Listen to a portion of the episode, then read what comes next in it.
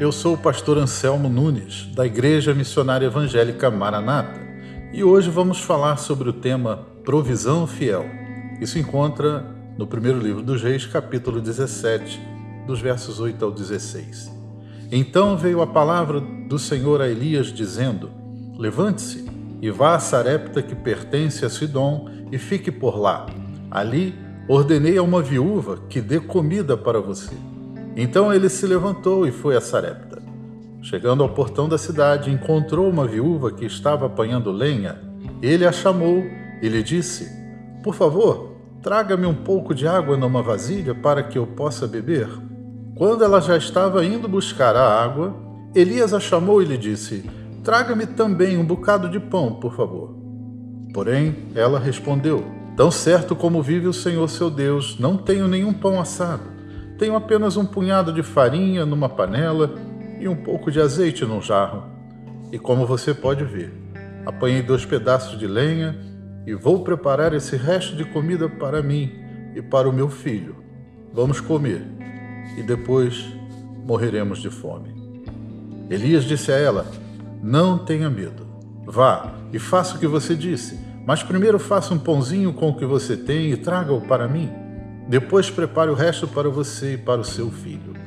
Porque assim diz o Senhor, Deus de Israel: a farinha da panela não acabará, e o azeite do jarro não faltará, até o dia em que o Senhor fizer chover sobre a terra. A viúva foi e fez segundo a palavra de Elias. Assim comeram ele, ela e a sua casa durante muitos dias. A farinha da panela não acabou, o azeite do jarro não faltou, segundo a palavra do Senhor anunciada por meio de Elias.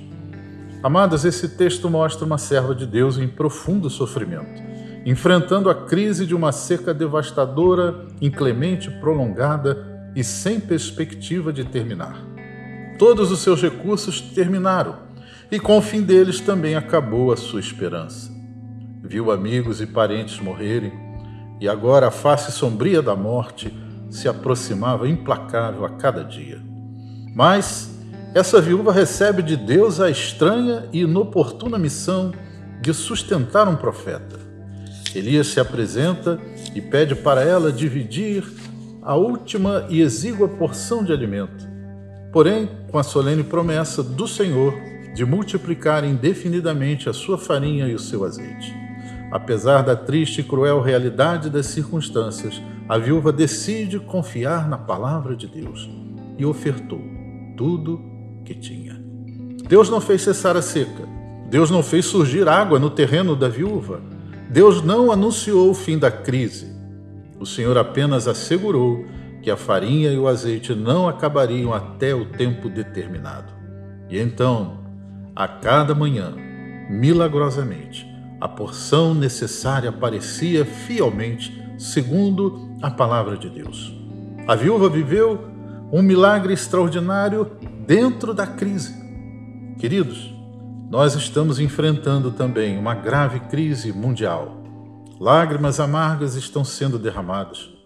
Os recursos vão minguando e sendo esgotados, somando mais medo, tensão e dor pela incerteza do futuro.